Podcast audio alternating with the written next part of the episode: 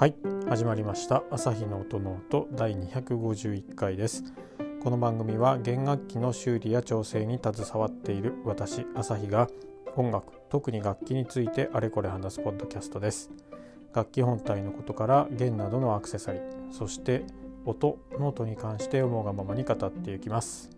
はいということで今日も始めていきたいと思います、えー、250回前回250回で何か特に大きなこともなく何て言うんですかね普通だったらなんか昔の言い方で言うと切り板みたいな形なんではあるので何かそういったところのお話をしてもよかったかなとは思うんですけれども特にそういうのはなく今日も普通に251回を始めていく感じです。で今日はですね久しぶりに、えー、やっと手をつけることができてるんですけども、まあ、私が作って制作しているバイオリンの、えー、続報といいますか、えー、その辺について話をしていきます。で、えーと、いつだったかなもう結構前になると思うんですけどまだ全然本当に、まあ、子供が生まれて何もできていないと、まあ、普通に家で家事だら何やをやって仕事をして帰ってくるっていう形でほぼ何もできてない状況がまだまだ続いていてでもやっとニスを最後の仕上げっていうか、えー、ポリッシングっていう言いますけれどもそれをやれたのでその辺についてのお話をパッとして今日はもう終わりにしようかなと え思ってます。でバイオリンのニスなんですけども、え前回までのその私が作ってる制作してる楽器についてどこまで話進んだかっていうと最後のポリッシュに入ってますっていう風な話をしてましてでニスのまあ最終段階っていう感じではあります。でどの辺まで、あのー、ニスをきれいに仕上げるかっていうかニスを仕上げるかっていうのはもう本当に制作家さんそれぞれで、まあ、それこそニスの種類もたくさんありますしそんなところで、まあ、私は今回オイルニスっていうニスを使って、えー、やってるんですけどもでオイルニスはその何でしょうね通にやっていくと紫外線でまあ硬着硬化する硬くなるっていう、まあ、簡単に言うとですけどね、まあ、そのまま放置しておけばどんどん、あのー、楽器ものニスも固まってはいくんですけど、まあ、太陽光線とかでに当てると固まっていくというところで、まあ、紫外線ですね。ブラックライトとかの部屋に入れて日焼けサロンみたいな感じで、あのー、固めるのを早くするっていうのはほぼ最近のトレンドではあるんですけどもう待ってられませんのでね。昔みたいにこうのんびりっていうところでは採算が取れないような何でしょうね供給システムというか生産システムになってしまっているのでですねそんなとこなんですけどでそれがまあ終わってでそうするとですねまあニスを塗る時にいろいろ皆さんやるんですけど私は今回ハケブラシを使ってやっているので少しこうハケの跡とかまあそんなに残ってないんですけどね。その辺がまだ残ってしまっていると。でそれをあのー、綺麗に表面を整えてあげるっていうところで、えー、ポリッシュ、まあ、磨き上げですかね。フレンチポリッシュっていうんですけど、えーとそれをやっているという感じです。一応横板に関してはまあ終わってで裏板もえっ、ー、とまあ半分ぐらい、まあ、一気に全部やった方がいいんですけどもうほんと時間なくてっていう言い訳ですが半分ぐらいやってで結構キラキラになってきていますというところです。結構テロッテロにしてしまいたくはないのでですのである程度のところで止めようかなとは思ってるんですけれどもそんな感じであります。でフレンチポリッシュっていうその方法なんですけど、まあ、簡単に言うとシェラックニスとか、まあ、簡単なオイルニスではないんですけど、えーと、アルコールのニスと私は、えーと、使ってます。でそれを使ってるってことですねすいません。であとはオイルですね、まあ、簡単な油みたいなものそこに、えーとアルコール無水エタノールみたいなそういったものを3つを。何でしょうね。コットンと,、えーと、ワイシャツとかみたいなああいう布。コットンをあの丸くしてどれくらいだろうな。小指ぐらいの大きさ。親指のうんと第一関節第二関節っていうのかな。あれぐらいな感じにして。でそれコットンを。でその周りを布でこうしてなんだろうなてるてる坊主みたいな形にした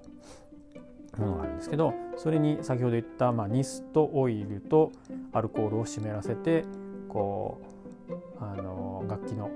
表面ニスが塗られてるところをぐるぐるぐるぐるこう円運動していくっていう感じですね。何でしょうねうん簡単に言うとっていうのかな。ニスアルコールが入ってるとニスは溶けるのでですので塗られてるニスをちょっとそのアルコールで溶かしつつ、えー、そのフレンチポリッシュで使う、あのー、さっきの何て言ったんだっけ。てるてる坊主みたいなものに入ってるアルコールが溶かします。プラスそこに含まれてるニスが、えー、バイオリンの方に移ります。で油に関してはこう潤滑滑りを良くするような感じなのでで溶かしつつニスをまあ、薄まっているのでそれをこうニスの表面に塗ってあの滑らかな表面にこうしていくっていうのがまあフレンチポリッシュと言えばいいと思うんですけどそんな感じの作業ですね。ですので、まあ、それをひたすら根気強くどの辺でストップするかっていうのはまあ難しいとこなんですけどつるつるにテロッテロにしようと思えばできてしまうのでどの辺でストップするかっていうのも、まあ、職人さん制作家さんによってそれぞれなんですけど私はとりあえず綺麗そうぐらいなところでストップしておこうかなというふうに思ってます。ですのであとは裏板の半分ぐらいとはいそして残りの表板という感じですね。でちょっとショックだったのがフレンチポリッシュこうってくるくるくるくる円運動させながらそのてるてる坊主みたいなのをこう裏板こうくるくる回しながらやってたんですけどあのですね、まあ、さっき言ったようにニスをちょっと溶かしながらニスを塗り重ねていくっていう形になるのでその円運動がたまに止まる時があるんですよバチってくっついて。なんて言ったらいいんだろうなそうすると、まあ、布の跡がついて指紋がつくみたいに跡が残っちゃうんですけどまあ、コンクリートの地面を作ってる時に猫とか手を押し付けると跡がついてそれ残ったりするじゃないですか。ああいう感じのが残っちゃうんですけど、まあ、それは消せるのでまあいいとしてたまにそういうことはあったりします。でも今回すごくショックだったのがそのニスをちょっと溶かすんですよね。でニスを塗っていくんですけど溶けるとうーんなんだろうな。結構くベトベトするんですよ。本当に。ニスって。なのでうんと海苔みたいな感じ。なんて言えばいいのかな。ちょっとベトベトするんで本当に細かい点ぐらいなんですけど、えー、ニスがペロって剥離したんですよね。ショックなことに。えーと、そのてるてる坊主のみたいな方にベットってくっついてきてしまいまして多分ずっと同じところずっとやりすぎてたんでしょうね。そんなつもりはなかったんですけどペロってほんと点ぐらいなんですけどね。ちょろっと取れてきてしまったんでかなりそれはショックで、はい、なのでそこはもう一回リタッチをし直してで表面また綺麗に要はペロって剥がれちゃったんでまたもうそこだけまあ0.0何ミリぐらいこう薄くなっちゃうっていうか下地の木が見えちゃうわけですよね。ですのでそこにこうまたニスを入れて色を合わせてでその厚みテクスチャー分を乗せてでまたあのー、もう一回フレッチポリッシュしないといけないっていうようなそういう事態になっておりまして一応うんと色合わせが終わって目止めっていうその削れた分のうんと分を直すところは終わったんですけどなかなか裏板を全部終わらせるのにはもうまた少し時間がこれであの剥離してしまったことでまたかかってしまうっていうような状態にはなってるんですけどそんな感じでございます。なかなかね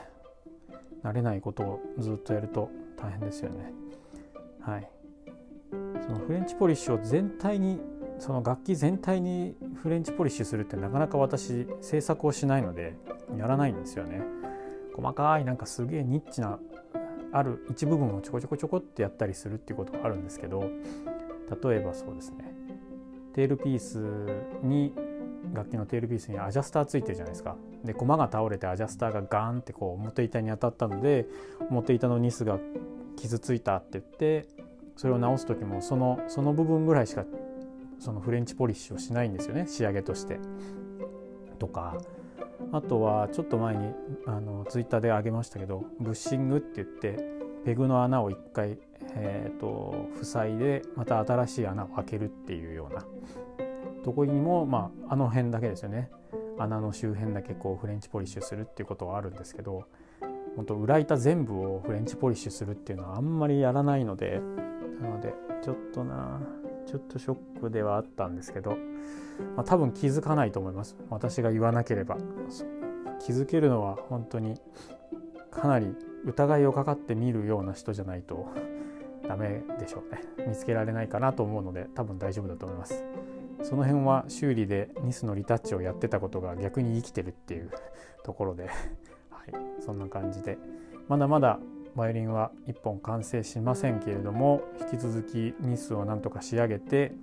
最終的な完成形になってポッドキャストここで音が聞かせられたりとか